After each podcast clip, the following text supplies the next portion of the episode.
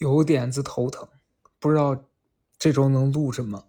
上周发生的事情也不适合拿在博客里说，因为太过私人。哎呀，这可咋整？你看，陷入了这个内容瓶颈。然后本来今天想想录一期评论这个好声音的内容，后来发现讲话确实是有时候这个脑子呀就跟不上这个嘴，很怕说出一些话会导致这个博客没了。所以呢，就是说最后写了一篇公众号，大家如果感兴趣也可以去看这个送你一程，微信订阅号。啊，所以这周聊什么呢？我，嗯，我实不相瞒，我跟跟我跟大家讲，这今天这期播客我已经录了三遍了，前三遍有两遍都是录到十分钟，我觉得不行，这事儿没法聊。简简单来说呢，就是跟人又闹掰了。哎呀，你看看咱这三十来岁的人了，天天跟人闹掰，这可……但是我我客观一点讲吧，我觉得。这个事儿给我的认识，给我的警醒啊，就是我不知道大家有没有听上周的高贵，上周高贵讲到，就是说人对人际关系的和这个因缘际会的这个放下，就是不要有太多执念，因为其实很多东西是你抓不住的。在我们录完这期之后的几天呢，就发生了类似的一个事情吧，就是突然有人跟我说，他跟我一直以来建立的这个友情关系，他觉得是有问题的，他觉得我在这。当中不尊重他什么的，然后我就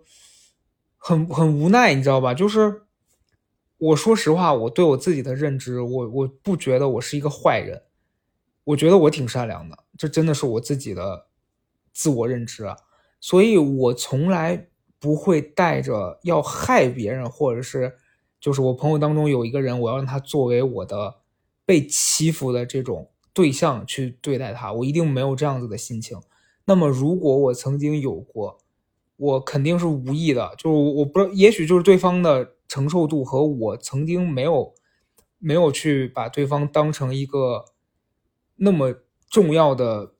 就是他的感受，我曾经没有那么重视，所以使他有了这种感觉。那我我在这段关系当中，我觉得我也做到了，我道歉。但是事后你发现，你们没法像曾经那样相处，就可能我后来跟跟朋友聊。我跟这个人的相处模式就这一种，就变成了你你没有这种相处模式之后，你也不知道该怎么跟对方相处，然后你用跟其他人更更深度连接一点的朋友的方式跟他连，他又连不上，所以就变成了，就好像是这一套旧的相处模式被拿掉之后，你发现你你你就像举个例子吧，我就觉得好像你买了一辆自行车。然后这个自行车的它的设计，它就是跟你的腿长不符，要么太长，要么太短。总之就是你不适合它这款车，也不是这车的问题，也不是你的问题，是你应该去找合适你能骑的车子的问题。我后来觉得可能就是这样，所以我思前想后，我觉得这事儿我现在其实已经过去了。就我想来想去，我觉得这段关系就到这里结束吧，就大家也别互相给对方压力。你也别觉得我好像是带着恶意的，然后我也没有办法去跟你解释清楚，我没有。然后好像两个人，就对方其实还提出了一个选项给我，说说我们其实就是不能像以前一样好了，但是咱们呃以后有什么忙，你你随时说话。就我我我受不了，因为我觉得你知道吧，当他这套拿出来的时候，又让我看到了一个特别世故。我我我暂且不能说人家事故吧，可能对方也是善意的一种表达，但是我就发现了我们的问题是出在根儿上，就是这两个人不适合做朋友，所以就算了吧。然后我觉得这在过去的一周里面是我的一个课题，就我以前也是，好像我的习惯是把任何好像看起来很美好的关系都紧紧抓在手里，大家要要维持一个。呃，团结友爱，一个氛围美好的这样的一个假象，但我今天真的觉得这个事儿结束了也不是一个坏事儿，就大家彼此断开这个不健康的连接，然后彼此去寻找一个更好的、对自己更舒服的环境。对，这就是我过去一周发生的事儿。我刚才。有一条是试图讲这个事儿，但后来我觉得可能讲太多了也不好，就万一万一让别人再产生新的误会，我觉得没必要，所以我只说我的感受就 OK 了。嗯，我其实细想一下，我觉得我人生当中不同阶段发生过不同的这样子的事情，然后我印象比较深刻的。一个人，其实我从小学的时候，我当时小学有一个班里特别特别好的同学，然后这个男孩呢，他是就是因为小学的时候，我不知道大家听播客的朋友们，你们肯定也经历过这个阶段，就是啊，老师里面一定有一个可能讲话特别风趣，一般什么数学老师啊，啊，以这种理科的男老师居多，就他们经常会讲一些好像很幽默的话，然后班里女生就会咯咯咯咯笑得很开心。然后当时我和我这个同学，姑且称他为 X，我跟这个 X 呢，我们俩就属于每次这老师讲这笑，我俩就真的就觉得很尴尬，我俩笑不出来。然后每次全班同学不管男生女生都笑得特别开心的时候，我们俩就会眼神就会对上，然后我们俩就会想说你们笑屁啊。然后这件事儿慢慢的就被我们班的其他的一些女生，就坐在我俩周围的女生发现，她们就会说，哎，这两个人每次那个。李老师讲讲笑话，他们俩都不笑哎，你们为什么不笑啊？我们就觉得就是不好笑啊。然后我们俩又在私下的聊天跟沟通当中，能够彼此找到对方的笑点，就觉得很开心。然后我觉得，就那段时间，我们都觉得对方是很能 get 到自己的那个点的人，所以我俩一度很好，就像小学那时候。干的最多的事儿，比如说我周末会去他们家，我们俩一起打那个游戏机啊。呃，后来我我不记得我们俩有没有发展到一起去网吧这样，因为好像小学的时候还不去网吧，就就反正那时候就一起打游戏机，反正老去他们家。他们家其实离我离我并不近，我记得我那会儿骑个那小自行车就到他家去。嗯，后来上了初中，我们就不在一个班了。然后我还记得有一件事，也是后来我百思不得其解，就是上初中，因为九年义务教育嘛，那我们的小学就把我们分到了离学校很近的一个中学。然后其实初中的时候，呃，我后来才知道，就是班里面的那个班主任，他其实是有能力给大家，好像是推荐你去另外一个好像所谓的好一点的学校去考考试，因为我们学校分的那个学校其实是不太好的，就是从。这个教学质量啊，到这个治安都比较差。就有一个电影叫《狗十三》，里面的那个十中就是我以前上过的学校。然后当时我们，我是真的不知道，就是比较傻。然后我们家里人好像也就没那根筋，从来没想没想着说要去找老师聊一下，说说是哎，是不是有机会去上更好的学校？嗯，就没没这回事儿。反正等到我意识到说那些都结束了，然后就只能认命被分到了这个学校的初中，然后去了这个学校呢，呃，开学的那天我记得就大家所有人在操场上排队，那有一个黑板，黑板上贴着那个分班的这个名单，所有人都挤在那，所以很难挤进去。我当时就就一直挤不进去，然后我那个朋友就那 X 他就在前面看到他是，我记得他是初一一班，然后他就出来了。然后我就在外面很着急，他就，然后他出来，他告诉我说上面没有你的名字，我就很害怕。我说啊，我说那没有我的名字，就代表着我是不是就没学可上了？我就很害怕。然后他特别笃定的跟我说，那个地方就是没有你名字，我全都看了，你不在上面。然后我就很害怕，但我觉得我还是要自己亲眼去看一下。然后我就挤到了人群的中间，我再从一到。当时应该是八个班，从一到八，我一一个一个的找，我第一遍也没找着，我就心就真的是咯噔一下，我觉得完蛋了，就哎，小学毕业你能去干嘛呀？就就很害怕。后来又仔细找，仔细找，后来终于在不知道第几遍的时候，在那个五班的名单里面看到我的名字。嗯，反正就是那是一个这个分岔路口吧。从那之后，我们俩就不在一个班。上学了，然后刚开始可能我记不清了，反正出周末什么的，可能大家还还单约出来过逛个街啊，什么有的没的。结果等到后面开学时间长了，那就彼此跟自己班的新的同学玩的玩的更好了，就不会再跟以前的同学联系了，就是这样。反正那个阶段好像大家都都会有点这样。呃，然后直到这个高中还是在这个学校，他仍旧跟我不在一个班，他在二班，我在四班。呃，然后命运的这个流转就很神奇，直到什么时候我们俩又又变成必须要在一块儿交往、玩耍、玩耍这样的一个状况呢？是高二之后，因为高二分班了，那个文理分科，我在。我在五班嘛，我又被分到五班。然后五五，当时我们年级五班跟六班是文科班，其他的都是理科班。然后这时候呢，五班跟我关系最好的女生是我特别好的一个朋友。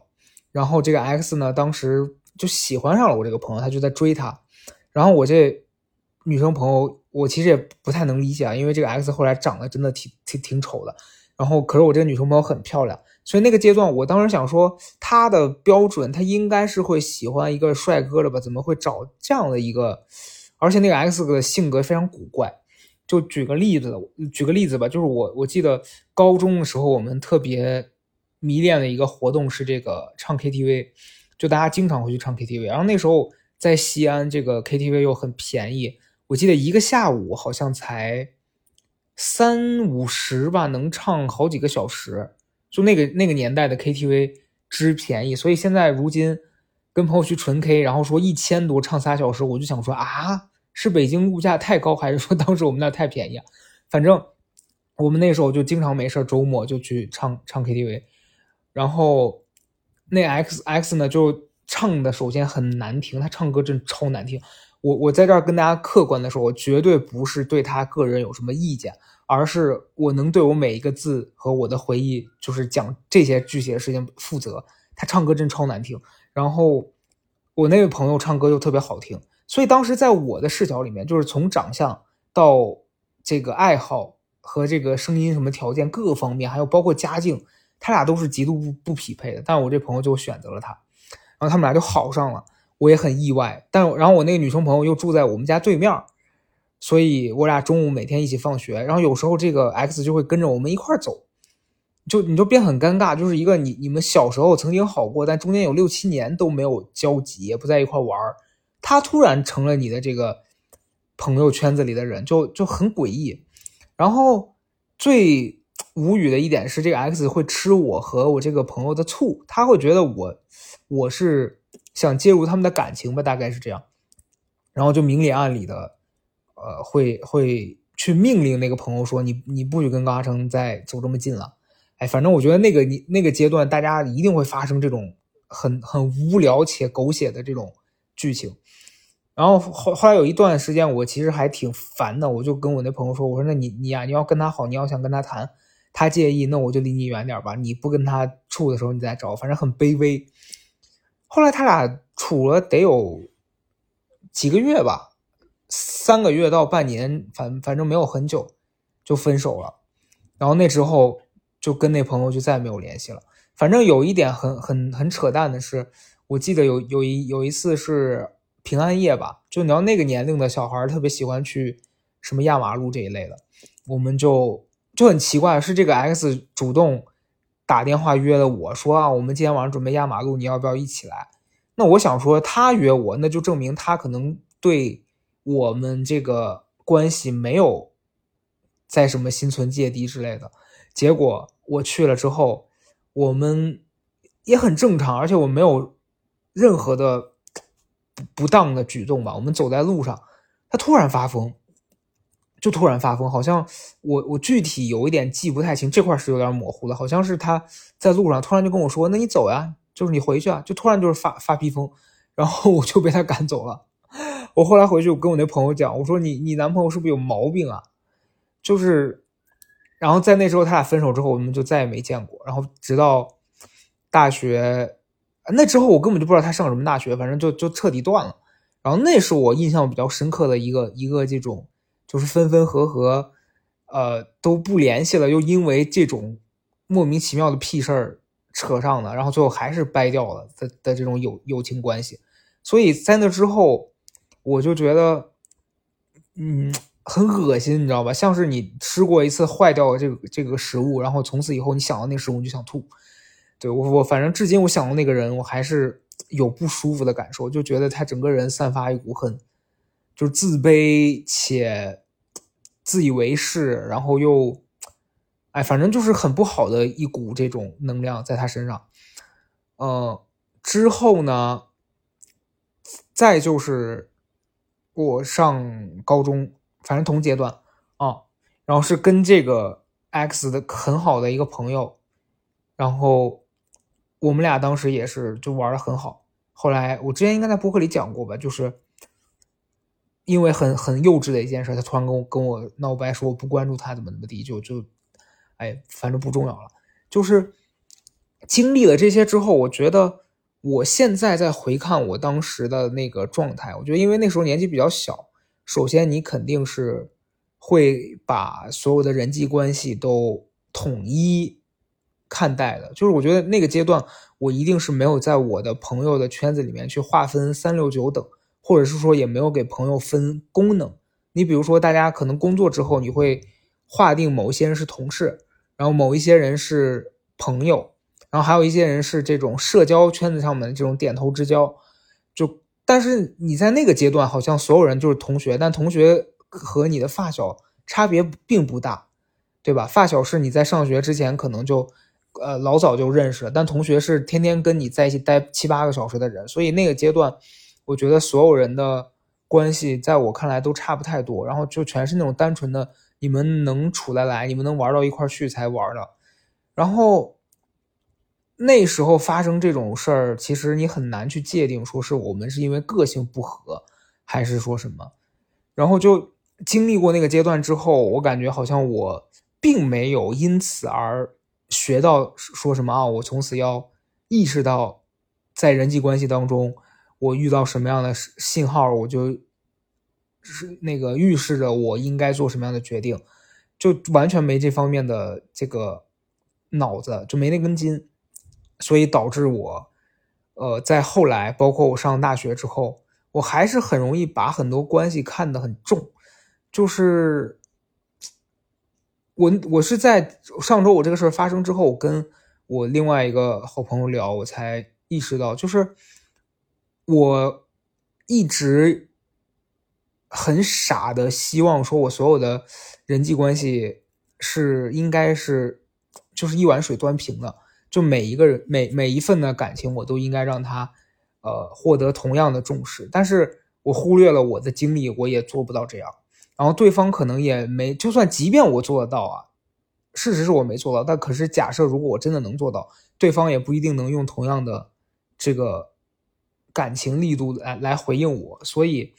在这过程当中，我就会觉得很失衡。然后。再加上你可能又没办法去顾及每一个人的那个细微上的感情上的变化，就导致这其实是一件很累的事儿，就变成了好像交朋友是一个你要全身心投入去去顾及别人的感情，然后你你把自己放得很低，然后突然有一天你自己意识到你做不到，或者是你你之前一直忍着没没说很多事儿的时候，就他就突然在某一个时间点爆发了。你以前觉得不是问题的问题，所以这个这个事儿就是 很难，嗯，所以我我经历了上周的这个变动之后，我突然发现有一个方法可能是现阶段我比较能适用的，就是，嗯，我觉得不是说给朋友贴标签或者说分功能，而是你得在你的人际圈子里面，呃，划定一个范围，就是哪一些。人是你感受，我们可能就是浅浅的社交，就我觉得这这件事一定不是说你给他贴的这个标签，他就一直是这样的。就我觉得人际关系是流动、是变化的，所以有一些人，即便一开始他是你规定的那个说，可能我们只适合一起玩，他以后也许会在随着你对他了解的深入，变成你的更深入的朋友啊。就这绝对不是绝对的，但也有一些人，可能你曾经好过，但后来因为各种各样的关系。淡了，这这事儿也很正常。就是首先是不要把一个标签划到永久的这个界限里面，就是它不可能是永久的。然后我刚讲到这儿，突然想起来上周还发生一个事儿，就是为了例证我这个观点，我觉得老天也在不停的给我发信号。就是我大学的时候有一个关系特别好的朋友，曾经真的是很好，呃，在大学毕业之后就工作了几年，我觉得甚至在三年前吧，我们都还是呃很好的朋友。然后哪怕我在北京生活跟工作，我属于那种逢年过节回去了，都还会说第一个想到说我要约他一起出出来吃顿饭，然后大家聊一聊。然后直到大概三年前。可能是因为这这三三四年没有回去，回去的时间少了，也可能因为我觉得后者的可能性大一点，就是对方有了自己的新的圈子了，所以你很难去用我们现在的这一套的生活方式或者是你的习惯去跟他进行沟通了。就比较具体的例子吧，就是大概三四年前，我们我们的大学同学结婚的时候，我们还能一起玩儿啊，一起去。疯就真的是很令人羡慕的那个状态，然后突然有一天，我就这个变化的突如其来，是因为大家也不在一起生活，然后你们很长一段时间没联系，突然再一联系，发现，哎呦，我们俩的这个状态很奇怪，就他他怎么变这样了？然后杀我一个措手不及。我记得，呃，比较无语的一次就是今年年初吧，我好像好像也讲过。我真的，我生活都快被这个播客给透干净了。就我们俩，我约他，然后结果他告诉我说他，他，呃，什么家里有事儿，但是他那个理由真的编得非常之不走心。就你一听你就知道那个话不如直接翻译成一个我不想来，对，大概是这样。然后那次之后我们就很少联系了。然后我对那个那那段关系，我当时也讲过，我说我的难受的点是在于我已经不会因为他对我这样而感到难受了。就你已经在心里好像默认这个关系要结束了，就就随随缘吧。然后上一周在我发生那件事之后，突然有一天，这个朋友在微信上开始跟我搜搜，他就说什么：“你问我国庆节会不会回去？”我说：“不知道，因为现在确实我们这家乡这城市变得很火，对吧？大家旅游的人有很多，我回去了也不知道能干嘛。而且说实话，我的工作性质，我想啥时候回去。”我就挑人少的时候去就好了。我赶在这黄金周，我不是作死吗？我就跟他还认真的解释了我的这这一段，然后他说啊，那我还跟某某某，我们俩准备去环球影城玩呢，巴拉巴拉巴。然后我还跟他讲说，我说不要最近来，因为最近暑假人肯定非常非常之多。结果他听完这个话锋一转，说啊，我还说什么呢？朋友们，划重点了，就当你的朋友没话找话说，我还说什么的时候。他就是有，他终于要说重点了。就这句话象征他前面说的都是无用信息，他只是为了跟你先这个社交一番。他说：“我说什么呢？我还说啊，那个我表弟想要某某某这个明星的签名照。”然后那一刻，你你你，我很难跟大家形容我的感受，就是有一种你还不如上来直接跟我说，我想要谁谁签名照，你能帮我搞一下吗？就是这样的话，我可能还。好受一点，就是你你你代表你没有把我当成一个外人，就是你你至少在心理上你还觉得这是以前是我的朋友，然后我们俩可以有话直说，然后他没有这么做，他上来先跟我搜手了一番，然后在我后来听起来，我觉得就即便我告诉他我要回去，他也只会说啊那回来一定要约，然后回去也不一定会约，就这件事儿反倒让我觉得我被推得更远了。之后我就说那行，我说我帮你问问看吧。但是其实讲真的，我内心的，就我内心我的声音是说，我绝对不会帮他问的，就是很很令人难过。但他又是一个很普遍的一个事情嘛。我相信这个故事并不特别，它不是说一个好像百年难得一遇的事情，它而是而是它太普遍了，所以我才觉得难过。就是怎么会这样子的事情？最后也发生在了这个原来跟我那么好过的朋友身上，嗯，所以我我讲真的，就是这件事发生之后，我再去回听上一周我们的那期那个讲放下那个高贵，我就觉得有一些事儿之前讲的时候，可能我体验还没有那么深刻，但我没想到的是，仅仅过了一周，可能我们录那期的时候，呃，是两周前，然后节目播是上周，就就是半个月之前，你还对很多事情抱有不切实际的幻想，但是只用了两周的时间，他就把你打的披头散发，然后你就发现哦，原来我以为我原来说一些话，可能我是想让别人以为我懂，后来发现我真的懂了之后，这个感觉还挺难受的。就他那个也不是说难过，他就是有一点点，你觉得。心里头堵得慌，然后你觉得哎怎么会这样？但是你也无能为力。我觉得这就是一个很现实的状况嘛。就我我这半年看到一些那那些心理学方面的东西，他就在讲说和这个痛苦共存，因为好多难受是因为你觉得你应该把这个痛苦干掉，然后你应该没有这种感觉，但实际上我觉得可能有一个周期是你要和这种感觉先共存。然后直到他不会让你产生不舒服的感觉，那这件事就是过去了。我觉得我此刻就还处在这个和他共存的状态，因为真的，我原来一直是一个很天真，然后很理想主义的人，但我现在觉得有一些事情在这个